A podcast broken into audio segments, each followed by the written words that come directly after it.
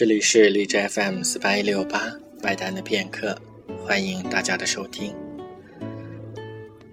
今天的节目里要为大家介绍的是德彪西的作品钢琴曲版画当中的第一首《塔》。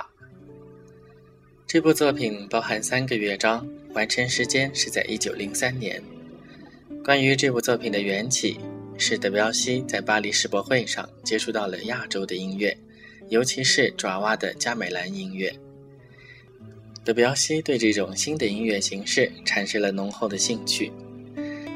在今天将要播放的钢琴曲《塔》当中，他运用了加美兰的节奏以及中国或者是日本式音乐的旋律，所以在这里的宝塔不是西方的教堂尖塔，而更像是东方的佛塔。